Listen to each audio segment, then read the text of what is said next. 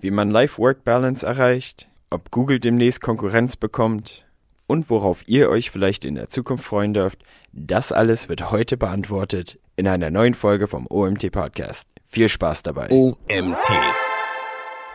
Wenn man sich überlegt, dass Mark Zuckerberg über zwei Milliarden User auf seiner Plattform vereint, was damit das größte Land der Erde wäre von der Einwohnerzahl her, ist das natürlich besorgniserregend. Und man müsste darüber nachdenken, dort zu regulieren. Grundsätzlich bin ich aber kein Fan der Regulierung. Ich glaube eher an die Marktwirtschaft. Ich glaube aber tatsächlich, wenn man es von ein, wenn man einen Schritt zurückgeht und das ein bisschen von ein bisschen weiter oben betrachtet, dass Google tatsächlich nicht die Stellung hat, wie viele denken. Herzlich willkommen zum OMT Online Marketing Podcast mit Mario Jung. Herzlich willkommen, liebe OMT Community. Herzlich willkommen, Mario, zu dem OMT Podcast. Liebe Community, ihr habt wieder tolle Fragen gestellt, die ich jetzt gleich an den Mario weiterleiten werde. Ich fange einfach mal direkt an. Frage 1. Glaubst du, dass wir jemals virales Potenzial von Posts identifizieren werden können oder wird es ein Mysterium bleiben und wir müssen auf das Beste hoffen, wenn wir posten? Ja, hallo zusammen auch von meiner Seite. Bevor ich die erste Frage jetzt hier beantworte, erstmal danke dafür, möchte ich mich bei allen Usern bedanken, die heute zuhören sagt man User oder Hörer, wie auch immer. Ihr wisst, was ich meine. Es sind wieder viele Fragen reingekommen. Ich war dieses Mal etwas verwundert, dass es nicht nur Online-Marketing-Fragen waren, sondern auch generelle Unternehmerfragen, beziehungsweise auch eine Frage zum OMT selbst. Finde ich aber spannend. Ja? Wie viele wissen, wir haben jetzt am Freitag den OMT Agency Day. Da wird es rund um das Thema Agentur, Agenturentwicklung gehen, also sprich um Unternehmerthemen. Und dementsprechend beantworte ich diese Fragen natürlich auch gerne. So, komme ich zu Frage 1. Ähm, ich muss mal kurz für mich wiederholen. Glaubst du, dass wir jemals virales Potenzial von Posts identifizieren können? Oder wird es ein Mysterium bleiben? Und wir müssen auf das Beste hoffen, wenn wir posten? Nee, also ich glaube, dass man die virale Entwicklung nie 100% vorhersehen kann. Aber es gibt natürlich diverse psychologische Trigger, die wir einsetzen können. Ich habe gerade heute auf LinkedIn, ich weiß nicht mehr bei wem, aber einen Post gesehen, der regelmäßig AB-Tests auf TikTok macht, indem er die ersten ein, zwei Sätze und die Einblendung eines Statements überarbeitet und dann schaut, hey, was von beiden hat besser funktioniert, um perspektivisch herauszufinden, welcher Ansatz besser funktioniert.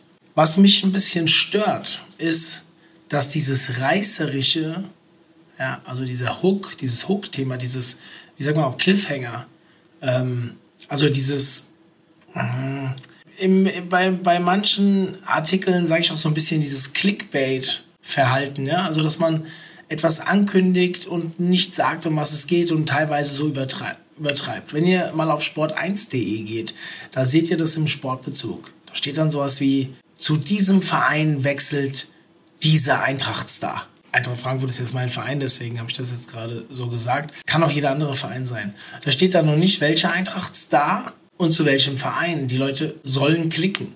Ja, also der Betreiber möchte einen Klick mehr, weil jeder Klick bringt ihm halt Impressions. Ähm, ja, er verdient halt mehr, ja. Wahrscheinlich, weil sie Banner auf TKP-Basis abrechnen und so weiter. Und das finde ich eigentlich ein bisschen schade von der Entwicklung her, dass man dieses reißerische nutzen muss, damit bestimmte Dinge, ähm, ja, damit bessere Ergebnisse zustande kommen. Und bei, bei, viralen, Poten bei viralen Posts läuft das genauso. Ich will euch ein Beispiel bringen. In meinem privaten TikTok-Kanal habe ich diverse Fotos, äh, Videos reingesetzt, wo einmal ist jemand auf Mallorca im Hotel, wie er Saxophon spielt und so weiter. Und dann habe ich ein Video, wo ich einen Frisbee werfe mit meiner Tochter. Ja, das gab ein paar hundert Views, alles schön und gut. Aber dann habe ich ein Video gemacht, wo ich mit einem guten Freund zusammen in die Rutsche runterrutsche. Und ich habe als Statement schon direkt am Start eingeblendet, das passiert, wenn 500 Kilo in den Pool rutschen oder ins Wasser fallen oder sowas. Und im Endeffekt passiert da nicht viel. Da rutschen zwei Personen, einer bin ich, der Zwillingsrutsche runter ins Wasser und die Tro Wassertropfen gehen dann auf das Handy, das das gefilmt hat. Das war's. Aber, ich weiß nicht, 120.000 Views? Plus minus. Und dieses reißerische, obwohl eigentlich überhaupt nicht viel Substanz hinter diesem Handy, äh, hinter diesem Video hängt, hat halt dazu geführt, dass ziemlich viele Personen das geliked haben kommentiert haben, beziehungsweise sich angeschaut haben. Und je mehr das bis zum Ende schauen und man hat erst am Ende kapiert, dass da jetzt nicht mehr viel kommt, das beeinflusst halt den LinkedIn, äh, Entschuldigung, den TikTok-Algorithmus. Und genau das finde ich eigentlich eine traurige Entwicklung. Aber wie will man es anders machen? Und es gibt solche psychologischen Trigger, wie ich sie immer gerne nenne, auch die Art und Weise, wie, wie wir Videos beginnen, beziehungsweise das müssen ja auch nicht immer Videos sein, das können ja theoretisch auch Beiträge, Fotos, also was auch immer, geschriebenes Wort oder was auch immer sein. Und je nachdem, wie eine Plattform funktioniert, können halt hier etwas unterschiedliche Herangehensweisen die richtigen sein. Und man kann schon irgendwann sehr gut prognostizieren, welches Thema in welcher Art und Weise betextet oder mit Content-Formaten ähm, versorgt. Bessere oder schlechtere Aufrufezahlen oder Teilungsraten, nennen wir es Engagementraten, erzeugen. Aber genau, was viral geht, ja, es gibt Agenturen, die sich darauf ein bisschen spezialisieren und die haben natürlich auch ein bisschen mehr Erfahrung, aber 100% vorhersagen kann man das natürlich nie.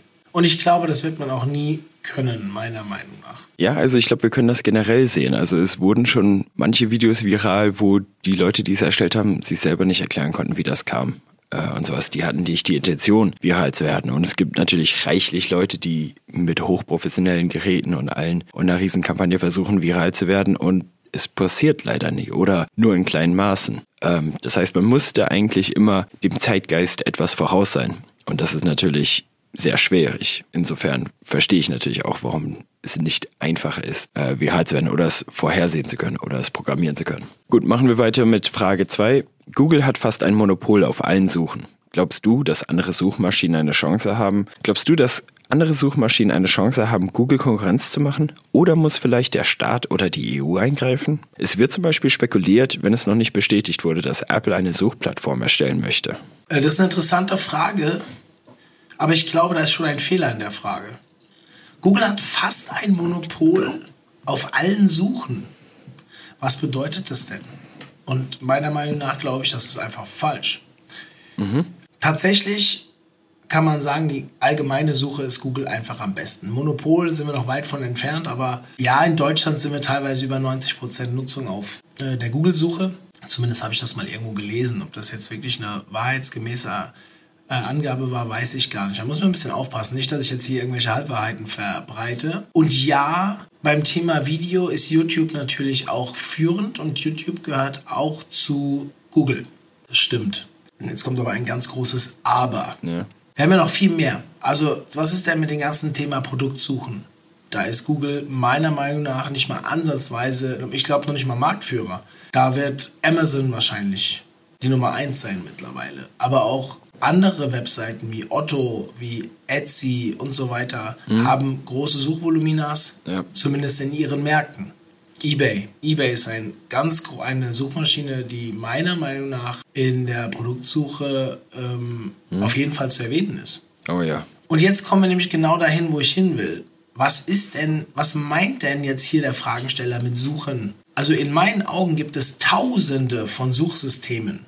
Theoretisch ist jede Webseite die eine, einen Suchschlitz hat, eine Art Suchsystem. Und je nachdem, was ich für ein Geschäft betreibe, welche Dienstleistung ich an den Mann bringen will oder was auch immer, kann es sein, dass ich unterschiedliche Suchsysteme nutzen muss. Auch TikTok oder soziale Networks sind auch Suchsysteme. Und Google hat ja mit Google Plus total versagt mal wieder. Ähm, also total versagt, klingt so hart. Also hat es halt nicht geschafft, ein Social Network zu etablieren. Und die soziale Suche, also was in den sozialen Netzwerken läuft, da kann Google überhaupt nicht mal ansatzweise mitreden. Deswegen ein bisschen vorsichtig. Ich nehme an, du meinst die allgemeine Suche und ja, da ist sie in Deutschland natürlich sehr dominant. Aber was ist denn zum Beispiel, wenn jemand Flugreisen sucht? Da geben viele mittlerweile das direkt bei Google ein, weil Google seit geraumer Zeit dort auch Flüge anzeigt und man direkt auch Flüge bestellen kann in der Google-Suche. Also quasi ohne überhaupt auf eine Webseite weitergeleitet zu werden. Aber ist wirklich Google hier führend? Keine Ahnung. Ich werde jetzt gesagt so Sachen wie Booking.com oder auch ich buche meine Hotels oft über Check24 oder viele solcher Plattformen, das sind ja alles Suchsysteme. Und wenn jemand eine Reise sucht, geht er vielleicht gar nicht mehr zu Google, sondern direkt zu Holiday Check. Also von einer Dominanz im Bereich Touristik von Google oder Monopol, wie es hier gesagt wird. Äh, nein. Also ich kenne zum Beispiel eine Psychologin, die auf Google, ja, unter Local Search, ähm, sprich Psychologin oder Psychologe und ihr Stadt, ihre Stadt oder Stadtteil natürlich oben angezeigt wird bei Google. Aber diese Person zieht gefühlte 90 Prozent seiner Anrufe, sprich Neukunden, Neupatienten, über Yameda. Auch ein Suchsystem, spezialisiert auf Ärzte. Das heißt, natürlich ist seine Präsenz auf Google sehr, sehr wichtig, weil in den allgemeinen Suchen, wenn man die ganz normalen Suchmaschinen nimmt, wie Bing, DuckDuckGo, Google, Yandex, was es da alles gibt, da ist Google sicherlich führend, nicht Monopolist, aber schon sehr, sehr hohe Prozentsatz. Also ich würde sagen, weit, in Deutschland weit über 90 Prozent. Aber die Frage ist ja, wird überhaupt bei Google gesucht? Im Videobereich vielleicht ein bisschen mehr, aber man kann auch Videos bei TikTok sich anschauen oder ähm, Vimeo. Ja, da wird YouTube auch klar führend sein. Aber die Frage ist, suche ich die Videos nicht schon vorher, gar nicht erst bei Google. Und das ist ein sehr, sehr wichtiger Punkt. Bei Videos fällt mir das ein bisschen schwer, mich reinzudenken. Aber bei normalen Suchen, wenn ich einen Dienstleister suche, wenn ich ein bestimmtes Thema suche, suche ich es nicht vielleicht direkt auf Wikipedia? Nutze ich vielleicht gar nicht Google? Und wenn wir diese Dunkelziffer an Usern mit einberechnen würden, was sicherlich geht, wenn man die Daten zur Verfügung bekommt, dann würde ich sagen, ist Google bei weitem kein Monopolist. Bei weitem nicht. So, muss jetzt der Staat oder die EU, EU eingreifen? Also ich finde es tatsächlich erschreckend, wie groß die Dominanz von Amazon, Facebook oder Meta, wie es jetzt heißt, Apple und Google ist. Also dieser Anteil der GAFA, wie es ja heißt, also mittlerweile müssen wir ja GAMA sagen, weil Facebook nicht mehr, nicht, nicht mehr Facebook heißt, sondern Meta. Das finde ich erschreckend, vor allem, weil die sich ja auch dementsprechend weiterentwickeln und immer mehr Dominanz an den Tag legen. Und ja, wenn man sich überlegt, dass Mark Zuckerberg über zwei Milliarden User auf seiner Plattform vereint, was damit das größte Land der Erde wäre von der Einwohnerzahl her, ist das natürlich besorgniserregend. Und man müsste darüber nachdenken, dort zu regulieren. Grundsätzlich bin ich aber kein Fan der Regulierung. Ich glaube eher an die Marktwirtschaft. Das ist für mich eine ganz schwere Frage. Ich glaube aber tatsächlich, wenn man es von ein, wenn man einen Schritt zurückgeht und das ein bisschen von ein bisschen weiter oben betrachtet, dass Google tatsächlich nicht das Monopol ist oder die Stellung hat, wie viele denken. Ja, aber sie ist sehr dominant, klar, muss man schon sagen. Der Einfluss ist riesig. Ja, ich hoffe, ich konnte die Frage beantworten und äh, wenn ihr da Rückfragen habt, gerne, gerne auf mich zukommen. Ja, ähm, super beantwortet. Sehr interessante Ansichtsweise auf jeden Fall auch. Ähm, und ich glaube auch, wie du ein bisschen so angedeutet hast, Suche heißt nicht gleich ähm, Geld, Profit, sage ich mal. Weil wie oft sucht man nach Synonyme für etwas? Da lässt sich, glaube ich, nicht so viel Geld machen. Oder Rechtschreibung von Wörtern, Definition von Wörtern. Daraus Geld zu machen ist wahrscheinlich schwierig. Klar, es ist gut, dass Leute sofort an Google denken, wenn Suche im Internet gefragt wird, aber wie du gesagt hast, also wenn ich Reisen buchen möchte oder sowas, dann suche ich mir auch eine Reiseplattform äh, raus und suche dort natürlich. Wenn Google dann Google danach dann mir Werbung ausspielt auf anderen Webseiten für etwas, das kann denen natürlich dann auch wieder Profit reinbringen. Ne? Aber grundsätzlich, ja, Suchplattformen haben eigentlich die meisten Webseiten inzwischen auch. Aber gut, machen wir mal kurz weiter. Frage 3. Was machst du, um immer auf dem neuesten Stand der Dinge im Online-Marketing zu bleiben? Was ich mache, um im Online-Marketing am Ball zu bleiben. Erstmal glaube ich, dass Online-Marketing ein sehr breiter Begriff ist. Mhm. Also wenn wir schauen, wir haben alleine, glaube 29 oder 30 Themenwelten zum Thema Online-Marketing beim OMT, ist es meiner Meinung nach gar nicht möglich, komplett da auf dem neuesten Stand zu bleiben und ist auch überhaupt nicht mein Anspruch. Es gibt ein paar Themen, mit denen ich mich besonders viel beschäftige. Das ist SEO, das ist Marketing-Automation und was habe ich vergessen? Ja, so überhaupt das ganze Thema strategisches Online-Marketing. Da muss man natürlich gerade bei dem letzten Punkt schon wissen, was wo Sache ist. Auch Social Media Marketing ist etwas, mit dem ich mich ein bisschen beschäftige, aber auch gar nicht 100% drin bin. Also ich kratze da eher an der Oberfläche. Jetzt ist immer die Frage, bin ich Spezialist oder Generalist? Und in meiner Aufgabe als Geschäftsführer des OMT muss ich kein Spezialist mehr sein. Gefühlt würde ich sagen, Bereich SEO und das Thema Marketing-Automation, Zusammenspiel zwischen Vertrieb und Marketing, sprich Lead-Generierung, das sind Themen, mit denen ich mich schon sehr, sehr gut auskenne. Wo ich natürlich auch viel affiner bin, wenn irgendwo ein guter neuer Inhalt dazu kommt, den mir auch zu Gemüte zu führen, den zu konsumieren. Warum? Stärkentraining. Kann ich mehr mitreden, ist ein Thema, das mir liegt dementsprechend ähm, einfacher für mich zugänglich. Es gibt ganz viele Bereiche, mit denen beschäftige ich mich so gut wie gar nicht. Zum Beispiel das Thema Webanalyse. Ja, ich weiß auch, Analytics zu bedienen. Da bestimmt ein gewisses Grundwissen. Aber pff, jetzt hier so mit First-Party-Cookie und äh, iOS-Update und so, da weiß ich auch nur das, was ich vielleicht mal in einem Webinar bei uns gehört habe.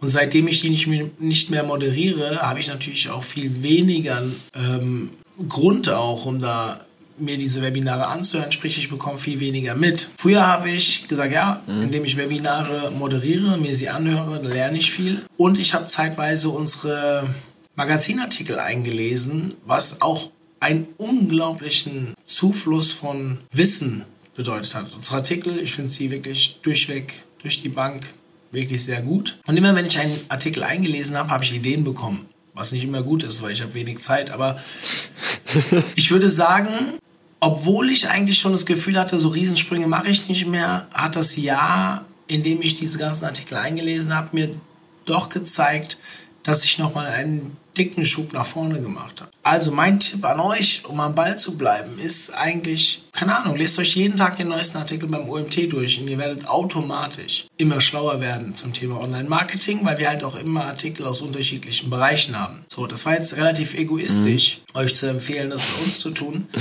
Eine Sache, die ich mache, ist tatsächlich meine Aktivität auf LinkedIn. Ich habe da jetzt... Pff, keine Ahnung, 22, 23.000 Vernetzungen. Und ich habe mich nur mit Online-Marketern mhm. vernetzt, weil ich genau weiß, wenn es einen Inhalt gibt, der von sehr vielen Online-Marketern geteilt, geliked, kommentiert wird, die ich in meiner Reichweite habe, wird er mir auch bevorzugt angezeigt. Sprich, Neuentwicklungen im Online-Marketing, die relativ schnell oder überhaupt sagen wir mal überhaupt schnell oder muss gar nicht schnell sein, aber die eine, ein großes Engagement bekommen. Also sprich, wo sich die Leute mit beschäftigen, die das oft sharen, teilen, liken. Das wird mir natürlich auch bevorzugt angezeigt im Feed. Und das, was bevorzugt im Feed angezeigt mhm. wird, lese ich mir halt auch durch. Und ja, mal habe ich an einem Tag eine halbe Stunde Zeit, mal eine ganze Stunde, mal gar keine, um mich mit diesen Inhalten auf LinkedIn zu beschäftigen. Und ja, ich glaube, dass ich so sehr, sehr gut am Ball bleibe. Aber immer den Anspruch, auf dem neuesten Stand im ganzen Online-Marketing-Sektor zu sein, das ist nicht mein Anspruch. Also den kann ich gar nicht gewährleisten. Ich würde mich an eurer Stelle auf einen Bereich konzentrieren, dort Spezialist werden und dann so ein bisschen das Thema T-Shaped mich in den anderen Bereichen, die darauf einzahlen, auf mein Expertengebiet, ähm, mein Grundwissen immer weiter auszubauen. Aber man muss da kein Experte dann werden, wenn man in dem anderen Bereich arbeitet. So meine Meinung zu dem Thema. Ja, kann sein, dass es ein paar Leute anders sehen, aber für mich als, wie gesagt, Unternehmer, Geschäftsführer, der ja ganz andere Aufgaben hat, als Online-Marketing noch umzusetzen, die richtige Herangehensweise. Jo, finde ich sehr gut. Ich wollte schon reinspringen mit dem Thema T-Shaped Marketer. Also ein Konzept, das ich von David Gergenov äh, kennengelernt habe äh, und sehr spannend auch finde ähm, und eigentlich auch ein sehr cooles Konzept finde. In, insofern finde ich das auch super. Also ich sehe das auch ähnlich, einfach nur weil ich auch Bereiche einfach kenne, im Online-Marketing, wo ich ganz klar sage, da bin ich raus. Also vielleicht ein gewisses Grundwissen oder so oder eine grobe Idee, in welche Richtung das geht. Aber da, da bin ich, da bin ich nicht und da werde ich wahrscheinlich auch nie ein Experte sein. Da kann ich auch mitleben. Man muss ja wirklich nicht alles im feinsten Detail kennen und es bewegt sich einfach auch so viel immer wieder im Online-Marketing. Es kommt immer wieder was Neues dazu. Aber okay, genug von mir. Kommen wir zu Frage 4. Was sind drei einfache Dinge, die man machen kann, um sein LinkedIn-Profil zu verbessern? In Klammern, Ziel ist es, mehr Kontakte knüpfen zu können. Okay, wichtig ist schon mal, dass ihr das Ziel habt. Du hast jetzt gesagt, Ziel ist, mehr Kontakte zu knüpfen. Das heißt nicht Leads, sondern einfach nur Kontakte zu knüpfen. Jetzt müssen wir ein bisschen aufpassen. Das würde ich niemals als Ziel auslegen. Sinnvolle Kontakte, ja, das macht Sinn, aber die müssen mhm. auf mein Ziel als Person, als Unternehmen, das dahinter steht oder wie auch immer, äh, müssen darauf einzahlen. Weil wenn ich einfach nur Leute adden will, ja, dann nehme ich die, die ich persönlich gut kenne, mhm. die aber vielleicht gar nichts mit meinem Business zu tun haben. Mein Vater, meine Geschwister, die habe ich übrigens nicht, aber äh, sagen wir, ich hätte welche, meine Cousins, meine ehemaligen Klassenkollegen, die, die mit denen ich mich abends äh, in irgendeiner Bar treffe, die auch nicht aus dem Online-Marketing kommen. Natürlich würden die relativ schnell meine Verletzungsanfrage annehmen und bums, ja, habe ich auch mehr Kontakte. Jetzt gehe ich mal davon aus, dass der Fragensteller Kontakte meinte, die natürlich auch auf eine Steigerung meines Geschäftes einzahlen. Also das Einfachste ist natürlich ganz gezielt, mich mit Leuten zu vernetzen. LinkedIn bietet eine sehr gute Suche. Wenn ihr den Sales Navigator nutzt, der kostet halt, ich glaube, 70 Euro im Monat oder so. Ähm, die Zahl kann auch falsch sein, kann auch 60 oder 80 gewesen sein, aber so roundabout. Und wer, die, wer den nutzt, der hat sogar noch eine etwas bessere Suche. Da kann man noch ein bisschen detailliert suchen, man bekommt auch teilweise neue Kontakte besser vorgeschlagen und sowas. Wenn ihr euch das Geld sparen wollt, die Suche, die es so auf LinkedIn gibt, die ist auch wirklich nicht schlecht, wenn ihr bestimmte Bereiche sucht, beziehungsweise nach Leuten, die nicht direkt mit euch verknüpft sind, aber vielleicht mit euch gleiche Freunde haben und so weiter. Wenn ihr das beherzigt, also sprich ein gezieltes, sinnvolles, also sprich auf eure Ziele einzahlendes Adding betreibt von Leuten, ist es sicherlich am allerbesten. Die zweitbeste Geschichte ist, selbst einfach guten Content zu produzieren. Das ist am Anfang natürlich sehr mühselig. Je mehr Follower man hat oder Vernetzte man hat, desto einfacher wird es oder desto schneller wird auch das Wachstum. Also auch hier können, ich will es nicht viral nennen, aber hier können Kontaktsteigerungseffekte stattfinden, je mehr Leute mit deinem Content interagieren. Ähm, wenn ich Leute adde, heißt das noch lange nicht, dass die meine Inhalte mögen. Wenn Leute über meine Inhalte reinkommen, sprich, weil es Leute sharen, teilen, liken, dann hat das natürlich noch mehr Qualität in den Usern, die sich dann mit mir vernetzen. Vorausgesetzt, ich produziere Inhalte, die auch auf mein Geschäftsgebaren einzahlen, also sprich mein Ziel wirklich verfolgen. Wenn ich jetzt zum Beispiel als Ziel habe, Umsatz zu machen, Leads zu generieren, und ich poste dann lustige Sachen zu Donald Trump, das nichts mit Online-Marketing zu tun hat. So ein Beispiel habe ich zufällig in meinem Feed, ähm, in, in, meinem Account sogar, so habe ich gepostet. Ja, dann, dann, kann es sein, dass ich 20 neue Follower bekomme, weil die das lustig finden, aber das ist ja überhaupt kein Zielpublikum. Vielleicht kommen die nicht mal aus dem Online-Marketing. Und das kann nicht das richtige Vorgehen sein. Du hast jetzt drei einfache Dinge gesagt. Ähm, also erstens Adding. Adding heißt nicht der Stift Adding, sondern Adden von Leuten. Ganz gezielt und ich würde da immer auf Leute schauen, die, wie gesagt, mit denen du am Ende Geschäfte machen möchtest. Bei mir sind das Online-Marketer querbeet. Warum? Der OMT bietet Inhalte für alle Online-Marketer, für alle Themenbereiche. In eurem Gebiet kann es vielleicht anders sein. Dort habt ihr, was auch immer ihr verkauft, ein anderes Zielpublikum und dementsprechend addet nur Leute aus dem Zielpublikum und dann müsst ihr natürlich auch Content produzieren, der für die interessant ist.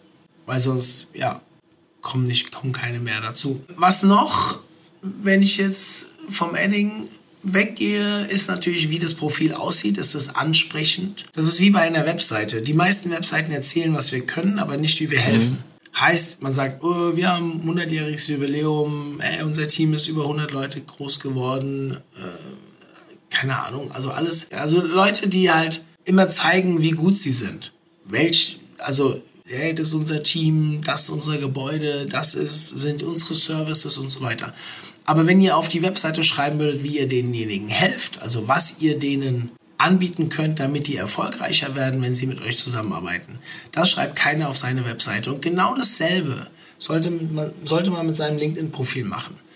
Da dürft ihr euch aber nicht mein LinkedIn-Profil anschauen, weil ich habe oben als Titelbild einfach nur Impressions, die auf unserer Konferenz aufgenommen wurden, weil ich einfach zeigen will, dass die Leute bei uns eine coole Zeit haben. Ja, das ist meine Intention, warum ich möchte, dass die Leute das Titelbild, das Titelbild sehen. Wenn ihr euch aber von meinen Kollegen das anschaut, ja, Marcel, Marcel Friedrich, einfach mal in der Suche von LinkedIn eingeben, Marcel Friedrich, LinkedIn oder Christos Pipsos, ähm, OMT, Entschuldigung, nicht LinkedIn, OMT eingeben, dann werdet ihr denen ihre Profile sehen und die haben im Titelbild direkt die Vorteile mit eingebaut, die man hat, wenn man mit ihm Kontakt aufnimmt. Sowas finde ich total sehr smart, äh, total smart. Dann einen guten Slogan. Ja, also das, was bei euch im Profil quasi unterm Namen steht, dieser Slogan, den jeder frei wählen kann, den gut zu wählen macht hochgradig Sinn, weil der wird überall angezeigt. Egal, ob ich kommentiere, ob ich einen Beitrag poste, ob ich like in diesen Link, in diesen Like-Listen, wenn man die aktiv aufmacht. Überall dort kann ich theoretisch diesen Slogan immer mitsehen. Mal ist er halb abgeschnitten, mal ist er ganz zu sehen. Bedeutet, in diesem Slogan sollte man quasi seinen minimalen Elevator-Pitch drin haben, warum ich für alle interessant bin. Und das kann in geschickter Ausformulierung auch zu mehr Kontakten führen. Ja, ich hoffe, ich habe die Frage damit beantwortet. Man kann natürlich jetzt auch noch drüber reden, das richtige Profilbild zu bauen, ähm, insgesamt das Profil attraktiver zu machen. Grundsätzlich ist es aber wichtig, setzt euch ein Ziel mit eurem Profil. Ist es vielleicht Kontakte zu machen oder ist es, also was ich übrigens für ein schlechtes Ziel halte, ist es Umsatz zu machen, das richtige Netzwerk halt aufzubauen. Und wenn ich das mache, oder wenn ich mir dieses Ziel setze, dann habe ich schon mal die halbe Miete und dann muss ich im Endeffekt nur noch die richtigen Leute ansprechen und die dann über Content aktivieren, damit weitere aus ähnlichen Interessensgebieten auf mich aufmerksam werden und mich am Ende vernetzen. Super. Vielleicht jetzt auch noch mal zur Information für alle, die ein bisschen mehr über LinkedIn lernen möchten. Wir haben da ein sehr cooles Seminar von einem Herrn Mario Jung, der am 14.07. Ähm, in Frankfurt ein LinkedIn Marketing Seminar äh, machen wird. Wer Interesse hat, es wird natürlich wieder in den Show Notes sein. Ich pack's da mal rein. Schaut's euch mal an. Vielleicht wird das spannend für euch. Wir haben natürlich auch noch weitere Seminare, die gerne auch anschauen. Weiterbildung ist immer eine gute Idee. Aber okay, machen wir weiter mit Frage 5. Was ist etwas, was automatisiert werden sollte, was bisher noch per Hand gemacht werden muss? Äh, Frage 5 kann ich einfach beantworten. Alles das, was ich zwei oder dreimal machen muss und immer das Gleiche ist, sollte ich mir Gedanken zu machen, wie ich das wegoptim äh, wegautomatisieren kann. Ein konkretes Beispiel kann ich euch hunderte geben. Also ich weiß nicht, wie viele E-Mails am Tag in meinem Namen ausgehen, obwohl ich die nicht mehr selbst schreibe. Mhm. Aber es geht ja nicht nur um E-Mail schreiben, also E-Mail-Automation, es geht ja auch um andere Dinge. Es kommt eine Rechnung rein, dass die Rechnung automatisch abgelegt wird, dass die Rechnung automatisch an denjenigen weitergeleitet wird, der sie prüfen soll, dass sie automatisch weitergeleitet wird an denjenigen, der sie bezahlen soll, ähm, dass ja. die Buchhaltung die Rechnung bekommt, dass sie in den Rechnungskreislauf eingeht und so weiter. Das kann man alles wegautomatisieren. Arbeit, die mich fünf bis zehn Minuten pro Rechnung kosten würde, sagen wir mal fünf Minuten, und bei Hunderten von Rechnungen, die hier mittlerweile mhm. im Monat eintrudeln, würde ich sagen, das hat bei uns bestimmt ja. 300 bis 500 Minuten pro Monat wegautomatisiert. Und wenn ich mir das jetzt runterrechne, sagen wir mal 480 durch 60 Minuten, dann sind es genau 8 Stunden, sprich ein Tag. Ein Tag weniger Arbeit durch Automation. Wow. Finde ich persönlich sehr, sehr spannend. Und deswegen sage ich immer, alles, was ihr zwei, dreimal genau gleich wieder machen müsst, denkt mal über eine Automation nach. Da hätte man ja schon fast wieder die Vier-Tage-Woche. Äh, dazu hören wir vielleicht gleich nochmal was. Machen wir weiter mit Frage 6. Wie, in Anführungszeichen, sozial ist TikTok im Vergleich zu anderen Social-Media-Kanälen, deiner Meinung nach? Kann man wirklich eine Community damit aufbauen oder sind Kommentare nicht langlebig genug für den Aufbau einer Beziehung? Spannende Frage. Finde ich TikTok wirklich sozial? Also guckt mal in die Kommentare rein. Das ist echt beschämend teilweise, was dort geschrieben wird. Ich will das Thema aber gern anders aufrollen. Also nein, ich glaube nicht, dass TikTok sozial ist. Was bedeutet sozial? Ich finde immer, der Austausch unter Personen ist wichtig. Und das finde ich eigentlich ein bisschen erschreckend, wie die Entwicklung da ist. Richtig soziale Foren, das falsche Wort, aber äh, Räume zu bieten, das macht eigentlich nur Facebook mit seinen Gruppen und LinkedIn mit seinen Gruppen. Alles andere, sei es YouTube, TikTok, Instagram, die mir jetzt spontan einfallen, die haben sowas nicht. Die haben keine Gruppen. Da kann man immer nur unter dem jeweiligen Post mhm. Kommentare setzen und so weiter. Natürlich hat das auch etwas mit Austausch zu tun und ähm, gewissen sozialen Austausch auch. Aber das ist nicht das, was ich darunter verstehe. Also Foren werden immer weniger genutzt. Also ich nutze sie zumindest immer weniger und höre das auch aus meinem Freundeskreis. Aber trotzdem muss ich den Leuten auch Räume geben zur, mhm. Kommunika äh, zur Kommunikation, sich auszutauschen. Ich bin jetzt kein Discord-Fan und ja, wir nutzen in der Firma Slack, aber privat habe ich keine Freunde, mit denen ich Slack nutze. Das ist sicherlich ein geschlossener Kosmos, der auch Sinn macht. Alle sozialen Medien, da zähle ich TikTok dazu, die einfach nur ein Kommentarfeld anbieten, bieten auch einen gewissen Austausch an, aber das ist für mich nicht richtig Community bilden sprich ähm, Community aufbauen. Dann sind Kommentare meiner Meinung nach auch nicht langlebig, so wie er hier in der Frage äh, angedeutet. Erschreckend finde ich auch, dass die Gruppen auf LinkedIn noch so gut wie gar nicht performen. Wenig angezeigt werden und mhm. ja, bei Facebook finde ich das ein bisschen intensiver, dass Gruppen im Feed doch relativ gute ähm, Präsenz bekommen. Also wenn ich, ich gucke hier gerade parallel in meinen Feed rein, bei Facebook und von den ersten, ich bin jetzt bei Eintrag 15, waren sechs aus einer Gruppe. Sechs verschiedene Gruppen, aber immerhin. Das finde ich zum Beispiel einen sehr, sehr coolen Wert. Und dementsprechend sollte man sich mit Gruppen beschäftigen.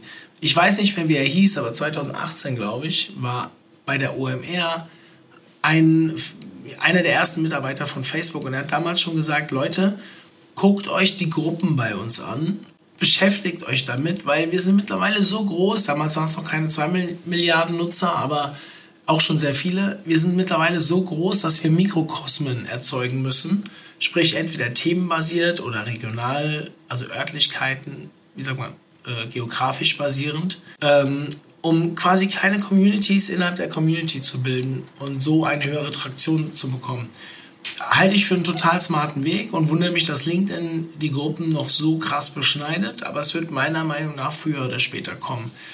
Und diese Funktionen, wenn es nicht Gruppen, und es würde hochgradig Sinn machen für TikTok, Gruppen anzubieten, wenn solange es keine Gruppen gibt, in denen ich so näher diskutieren kann, halte ich eine, ein soziales Medium, egal wie es heißt, nicht für sozial. Also ja, in gewissem Maße schon, aber der Austausch ist meiner Meinung nach nicht so gut wie in diesen anderen besagten ähm, Plattformen. Also, um die Frage zu beantworten, nein, ich halte sie nicht für langlebig genug für den Aufbau einer Beziehung. Ähm, mag sein, dass das mal funktioniert, aber das hat auf Facebook und LinkedIn bestimmt früher deutlich besser äh, funktioniert. Ja, ähm, stimme ich dir zu.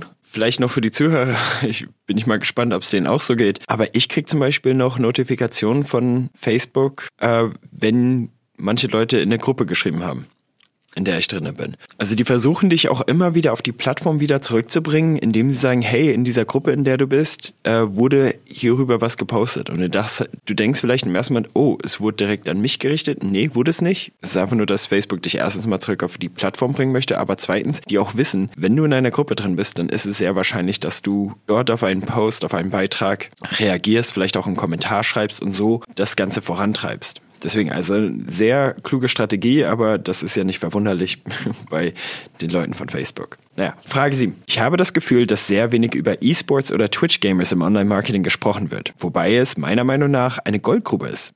Wie siehst du das? Ja, gute Frage. Wir hatten zum Thema E-Sports, glaube ich, schon mal ein Webinar und zu Twitch schon zwei Podcast-Folgen. Können wir gerne mal in die Show Notes verlinken.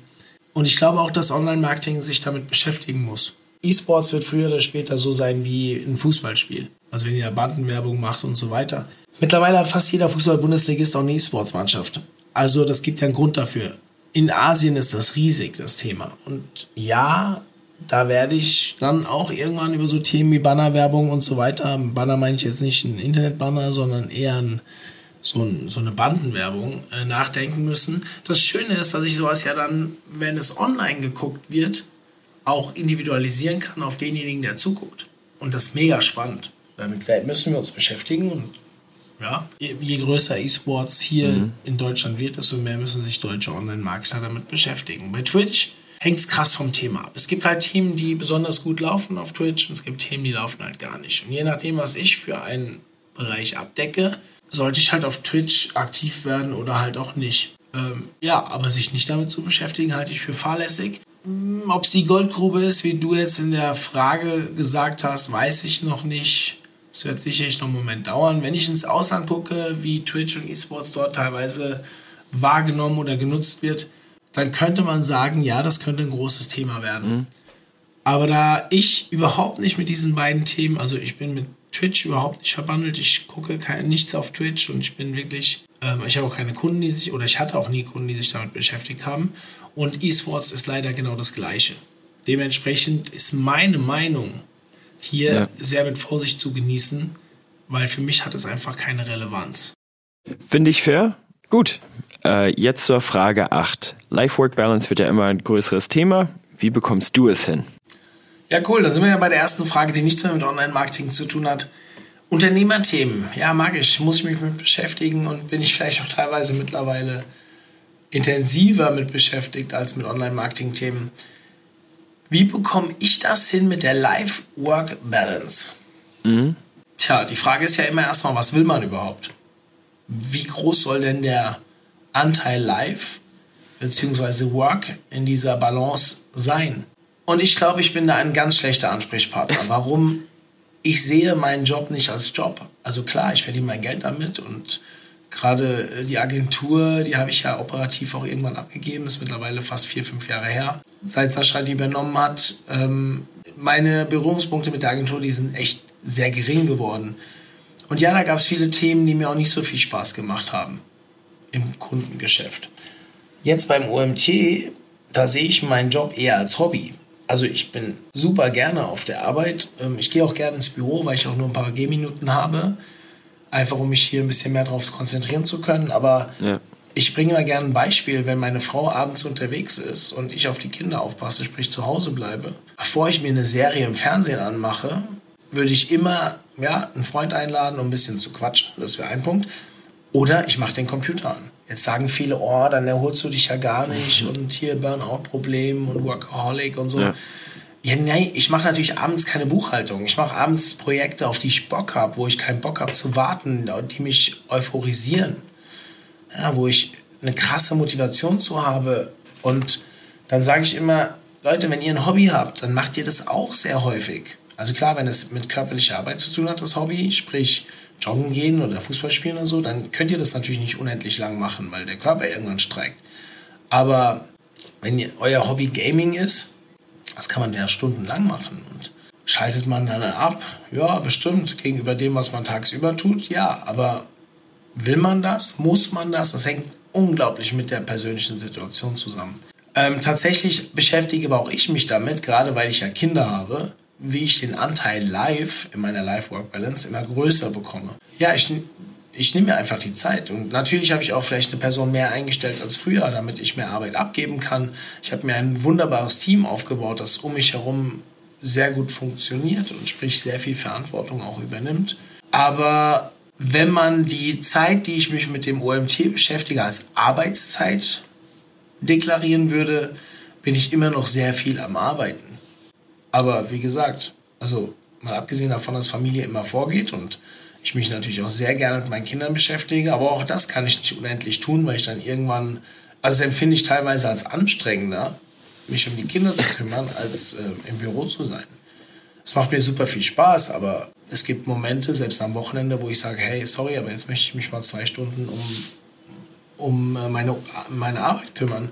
Und ich kann auch samstags mittags mal zwei Stunden äh, am PC sitzen. Das stört mich überhaupt nicht. Im Gegenteil, das gibt mir sogar eine gewisse Lebensqualität, weil mir mein Job halt Spaß macht. Deswegen bin ich da vielleicht der falsche Ansprechpartner. Ähm, viele denken ja hier über Sachen nach wie, ich will nur vier Tage arbeiten oder nur halbtags und so.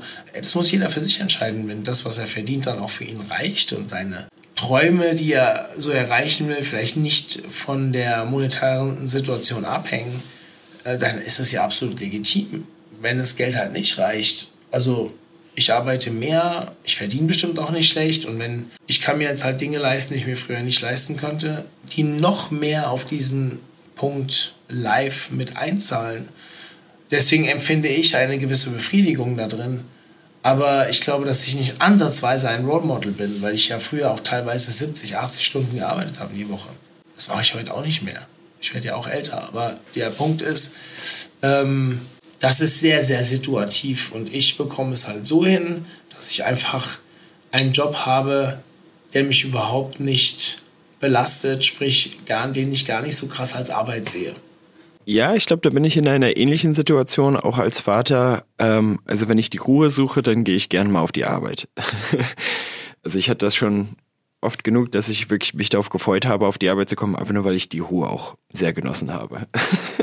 Aber okay, genug von meinem Leben. Die Zuhörer wollen, glaube ich, nicht meine Geschichte hören, sondern wollen ihre Fragen beantwortet bekommen. Deswegen Frage 9. Würdest du übereinstimmen, dass das Gehalt eines Jobs immer weniger relevant und stattdessen die Atmosphäre eines Unternehmens wichtiger wird? Und warum glaubst du das? Ach, die ewige Frage nach dem Geld, gell? Also, wenn das Geld nicht reicht, jetzt hole ich die Maslow-Pyramide raus, um gewissen Grundbedürfnisse, ein gewisses Sicherheitsgefühl darzustellen, positiv zu beeinflussen, dann wird man nie happy werden dem, mit dem, was man tut. Also das glaube ich zumindest. Weil immer diese latente Unzufriedenheit mit dabei sein wird.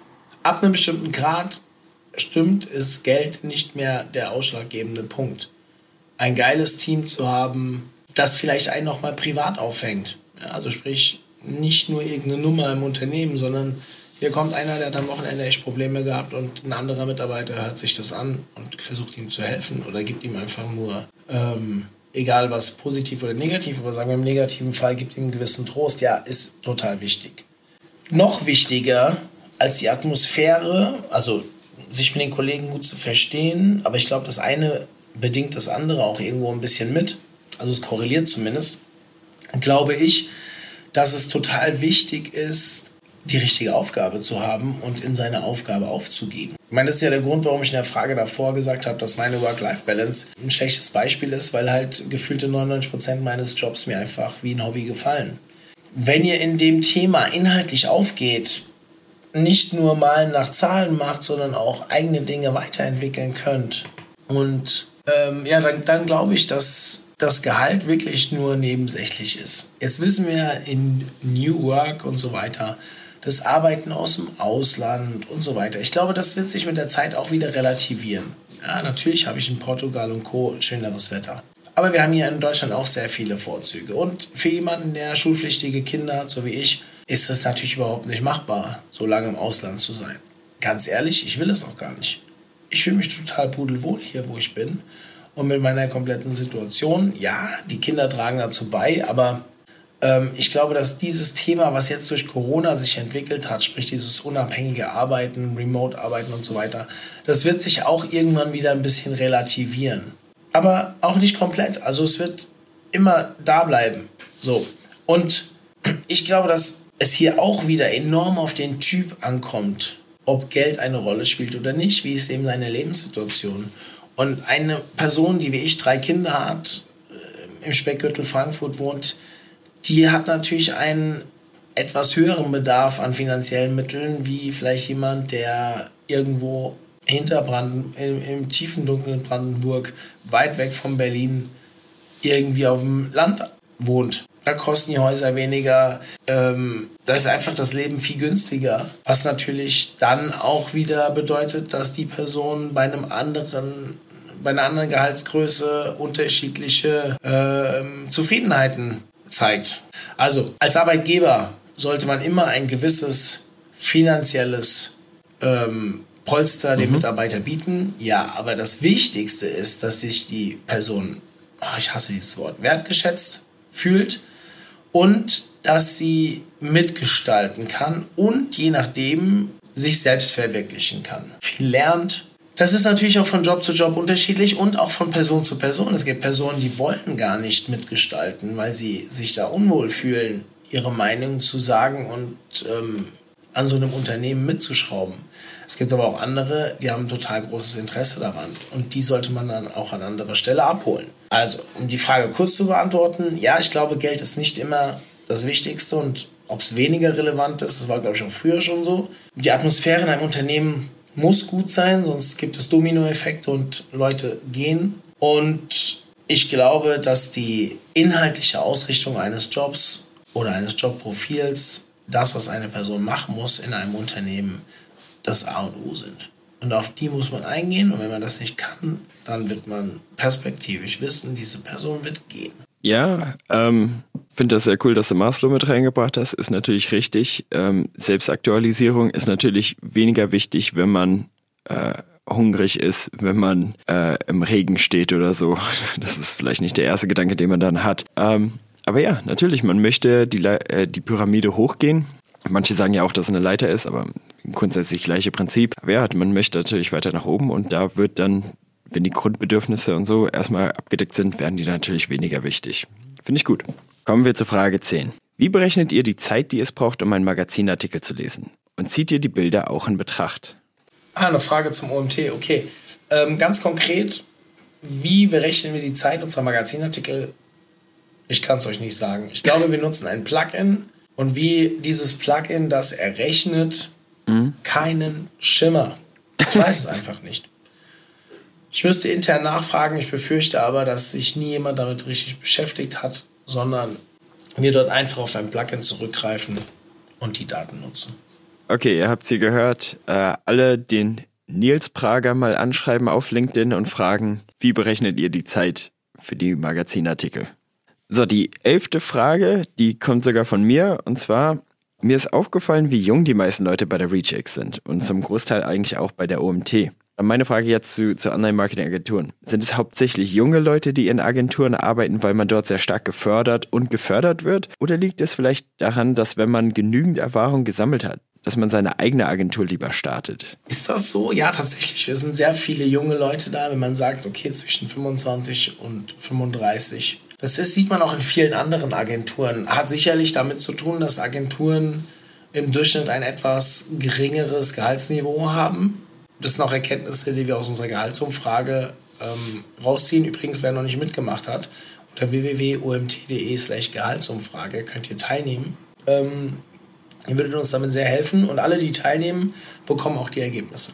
Ähm, den Link findet ihr übrigens in den Show Notes. So, und ähm, ich rate ja immer, den aufstrebenden Online-Marketern erstmal in eine Agentur zu gehen, weil in einer Agentur sieht man einfach mehr, ist die Lernkurve größer, weil man unterschiedliche Projekte betreut und unterschiedliche Fälle sieht. Das ist in vielen Berufszweigen so, dass man erst in solche Agenturen geht oder bei Unternehmensberatern ist es dann halt sowas wie PwC, Ernst Young und so weiter. Und irgendwann auf Inhouse wechselt, mhm. weil es halt Unternehmen, die skalieren können, leichter fällt, höhere Gehälter zu bezahlen.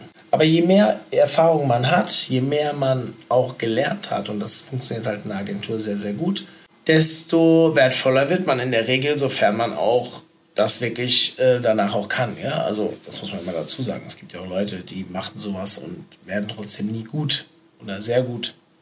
Mhm. Ja, und Agenturen fördern sehr gut. Die, die punkten natürlich mit anderen Dingen. Die sagen, ja, wir haben vielleicht nicht so ähm, ein hohes Gehaltsniveau, wobei ich auch mittlerweile viele Agenturen gebe, kenne, die ordentliche Gehälter bezahlen.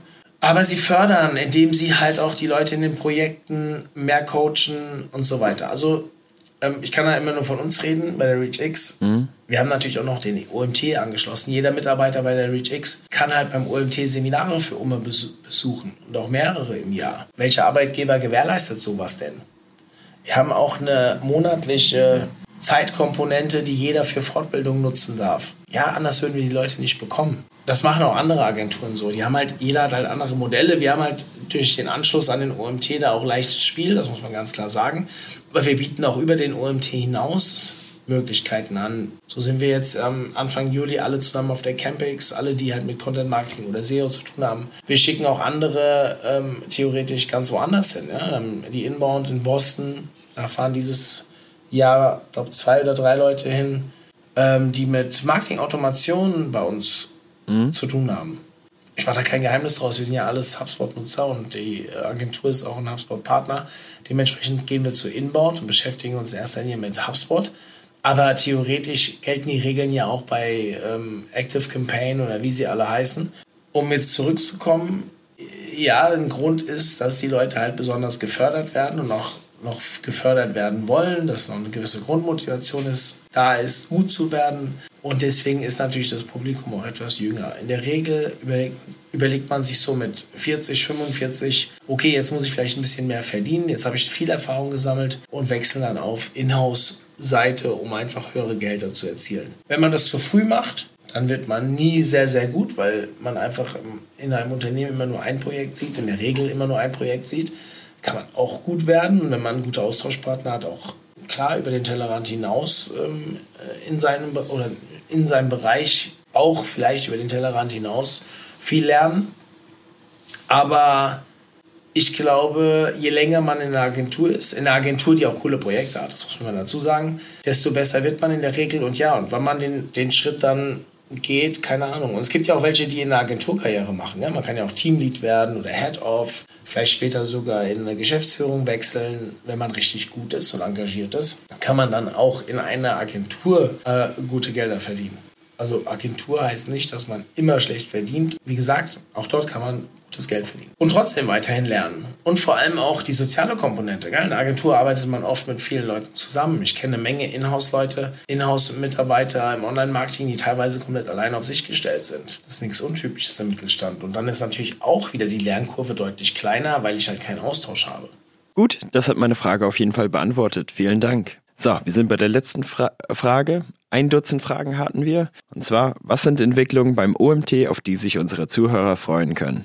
Ach ja, die Frage kommt ja relativ häufig. Auf was können sich die Zuhörer freuen beim OMT? Was steht denn jetzt aktuell an? Das ist vielleicht auch ein guter Abschluss jetzt für den Podcast heute. Ähm, wir starten wieder mit OMT Club-Treffen, offline. Im September wahrscheinlich mit dem ersten in Frankfurt, wollen es aber deutschlandweit wieder aufziehen, sofern Corona ist jetzt wieder ein bisschen mit Vorsicht zu genießen. Wir haben ja gerade so eine Sommerwelle und im Winter wird ja vielleicht auch noch mal ein bisschen was passieren.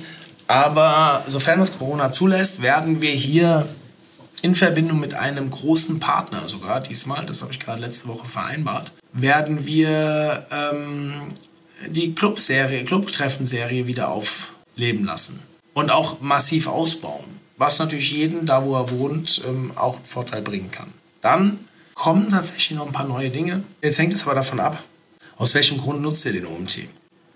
Wir werden für Agenturen etwas Neues aufbereiten. Freelancer werden als Community mehr Aufmerksamkeit bekommen in den nächsten Monaten. Ähm, wir arbeiten an einem neuen Konzept für unsere Konferenz. Das werden wir dieses Jahr noch nicht mhm.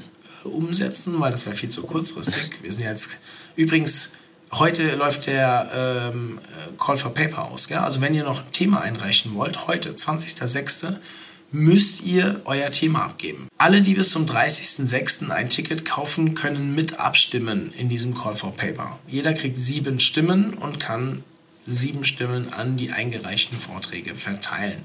Heißt, bis zum 30.06. 100 Euro sparen und am Early Bird, äh, zum Early Bird sich ein Ticket kaufen. Genau. Und äh, Werbeblock. Und ähm, weitere Entwicklungen, ja, das Thema Content. Wir arbeiten natürlich immer weiter daran, unseren YouTube-Kanal auszubauen. Ich hoffe, ihr habt ihn schon alle abonniert. Ich auch. Ähm, wir überlegen, eine größere äh, Schlagzahl bei den Magazinartikeln an den Tag zu legen. Aber das ist alles, ja, ich weiß nicht, ob man sich, also wir haben ja schon ohne Ende Content und wenn jemand neu zu uns kommt, dann findet er genug Sachen, um sich weiterzubilden und braucht gar nichts Neues. Ich würde sagen, das, was wirklich spannend ist, worauf sich die Leute freuen können, sind die Dinge, die ich als erstes angesprochen habe. Und ja, bald werden wir ja die Ergebnisse unserer Gehaltsumfrage ähm, bekannt geben. Das wird so August werden. Da kommen auch sehr spannende Inhalte ähm, zutage. Allerdings denkt immer dran, das werden wir nur an die weitergeben, die auch mitgemacht haben bei der Gehaltsumfrage, weil ja, die natürlich dann auch den Vorteil genießen sollen, ähm, vielleicht in ihrer nächsten Gehaltsverhandlung. Mhm. Ja, so viel dazu. Ähm, was kann man sich noch freuen? Ich, ich, wir haben bis, glaube Ende Oktober schon wieder Webinare vereinbart und so weiter. Es wird so weitergehen wie bisher. Content produzieren wir ohne Ende und wer sich im Online-Marketing weiterbilden will, der ist bei uns halt einfach richtig aufgehoben. Mehr gibt es da eigentlich jetzt gerade nicht zu, zu sagen. Mhm. Dann vielen Dank von mir an dich, Mario, fürs Beantworten an die Fragen. Vielen Dank an unsere Zuhörer für eure tollen Fragen. Wenn ihr noch weitere Fragen habt, info at omt.de, da könnt ihr es reinschicken. Ansonsten gerne auch dem Mario über LinkedIn oder wie ihr sonst äh, mit uns in Verbindung steht einfach Fragen einreichen. Wir beantworten sie sehr gerne. Wie ihr seht, machen wir das jetzt inzwischen schon öfters, weil einfach so viele Fragen auch von euch reinkommen. Deswegen versuchen wir das auch öfters jetzt zu machen, euch noch weiter mit reinzubringen hier bei uns ins Team. Deswegen ja, weiterhin tolle Fragen bitte einreichen und äh, das war's dann von mir. Mario springt gleich nochmal rein mit einem Outro. Äh, vielen Dank fürs Zuhören und bis zum nächsten Mal. Tschüss. Ja, zum Abschluss bleibt mir noch, ähm, wir haben heute Montag, den 20.06 wenn diese Folge online geht. Also, heute läuft der Call for Paper aus für die Konferenz. Am Freitag ist Agency Day. Alle Agenturbesitzer unter euch heute eure Mitarbeiter dazu bringen, dass sie ihren Vortrag einreichen und direkt noch ein Ticket kaufen für dich selbst, also für dich als Agenturbesitzer, für Freitag beim Agency Day. Wobei der am Donnerstagabend ja schon das Vorabenddinner stattfindet, wo jeder teilnehmen kann. Und dann, von mir aus wieder die Agenturbesitzer, aber auch jeder andere, bis zum 30.06. kauft euer Ticket für den ähm, OMT am 7.10. in Mainz. Egal, ob ihr offline oder online dran teilnehmen wollt, weil ihr spart aktuell noch 100 Euro. Ab dem 1.7. wird der Ticketpreis teurer. So, das war's von meiner Seite und danke, dass ihr mir heute wieder zugehört habt. Danke, Michael, dass du die Fragen äh, gebündelt hast und danke an euch alle, die mir diese Fragen geschickt haben. Und ich freue mich natürlich, wenn ihr mir weiterhin Fragen schickt unter info.umt.de, damit ich auch in ein paar Wochen die nächsten Fragen habe, um sie hier für euch beantworten zu können. In diesem Sinne, ich bin raus. Macht's gut, euer Mario.